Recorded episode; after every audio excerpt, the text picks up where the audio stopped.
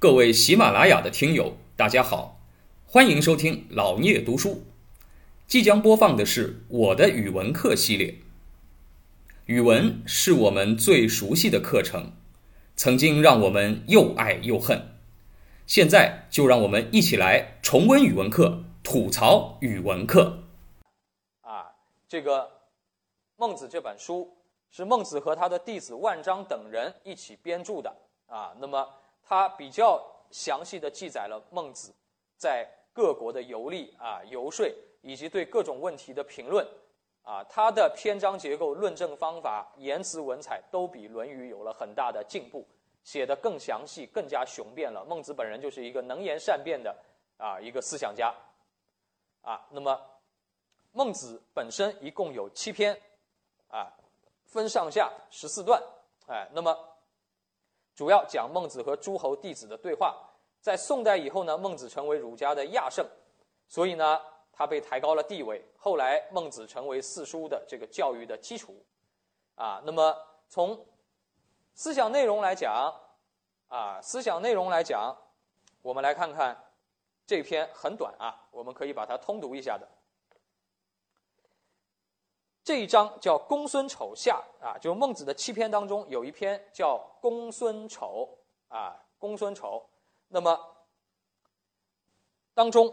啊，讲天时地利人和，这个呢，我记得啊，有些省份的这个中学课本里是有这篇文章的啊。我们不管学过没学过，我们再来看看，叫天时不如地利，地利不如人和，这话不用我解释了，咱们啊，这个中国人已经作为一句啊这个谚语来说了。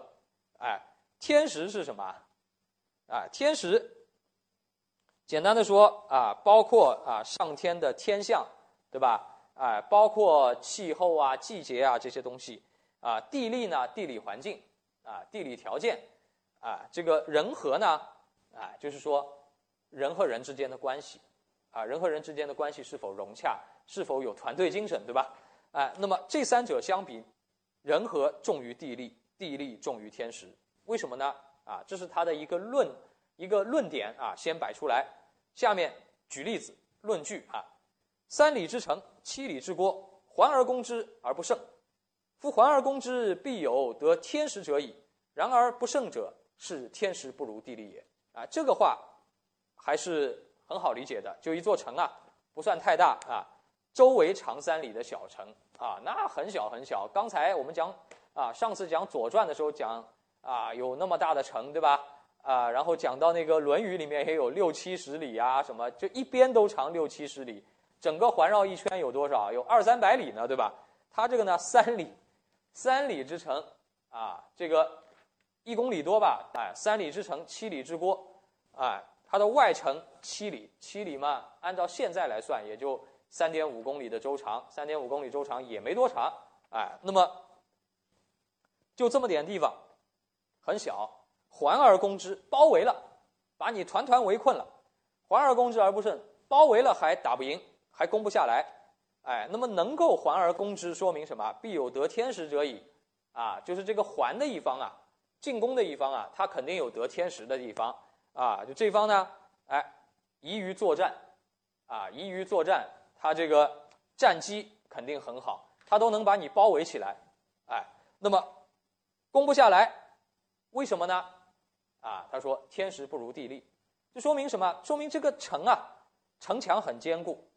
地理条件好，还有呢，哎，这个这个城啊，肯定是在这个险要位置，啊，易守难攻啊。比如说这个城的海拔比较高，啊，不像咱们上海，咱们上海这种就属于啊，属于易攻难守，对吧？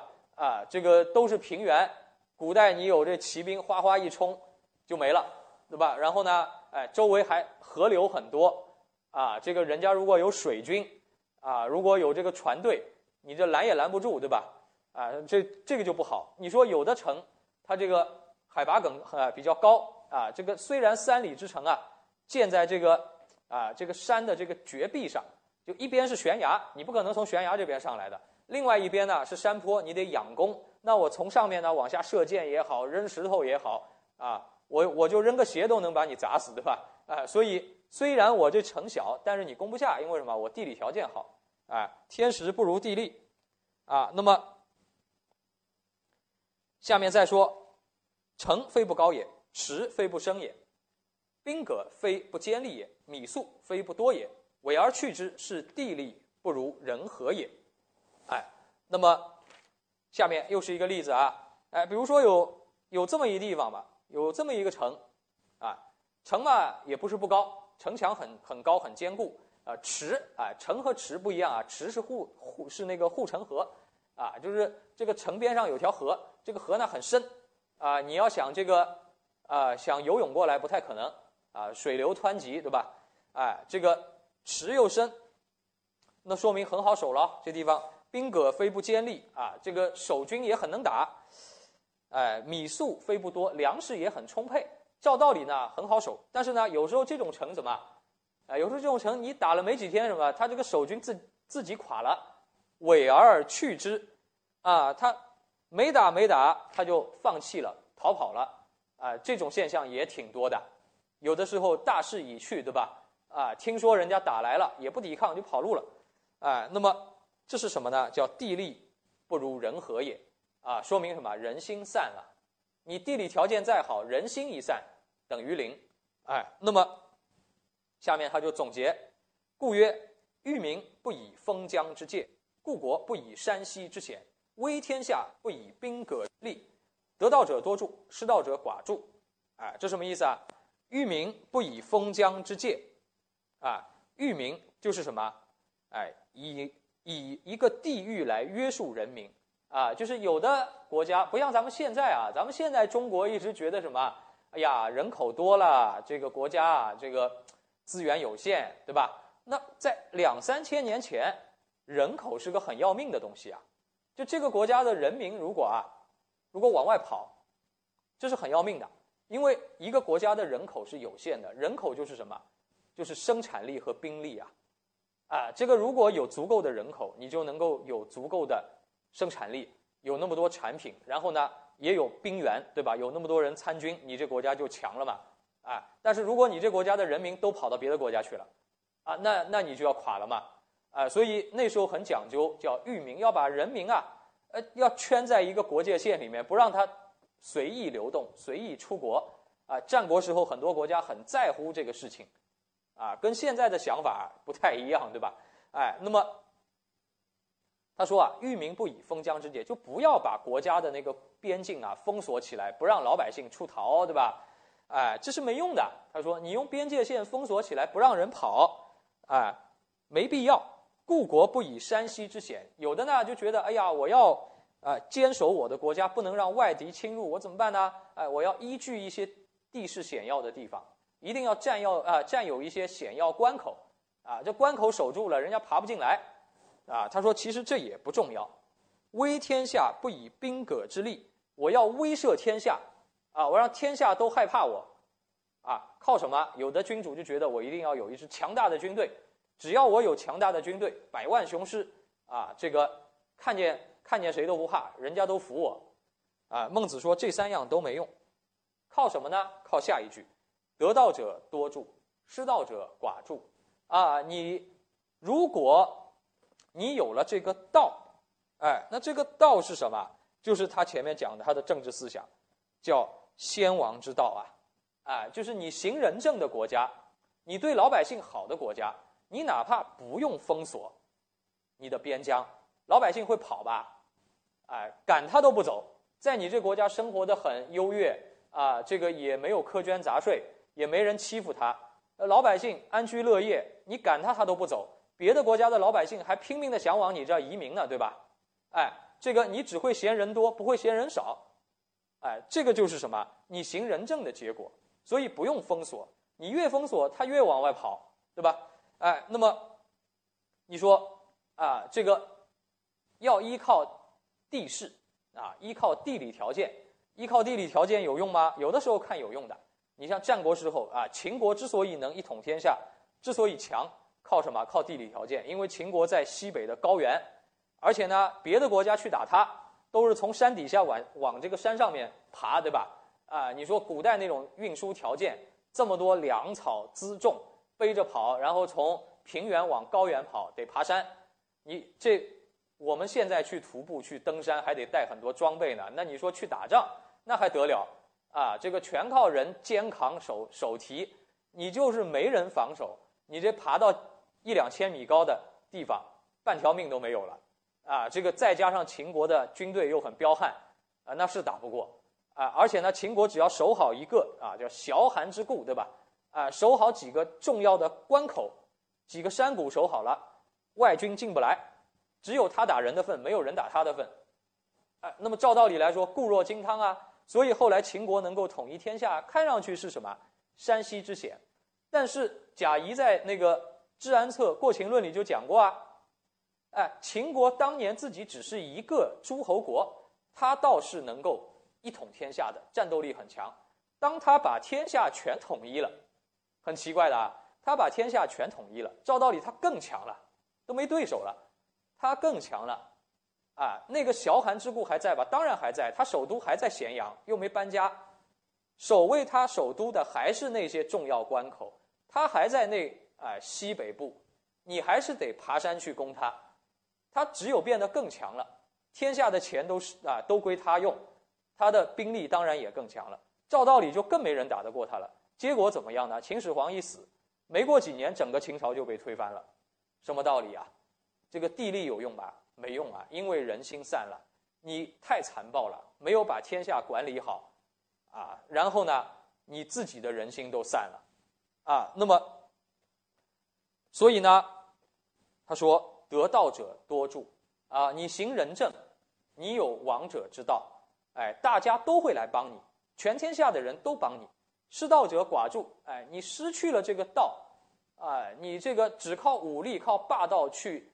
威慑人家，啊，去这镇镇压你的人民，哎，慢慢的呢，没人帮你，你出了事儿也没人帮你。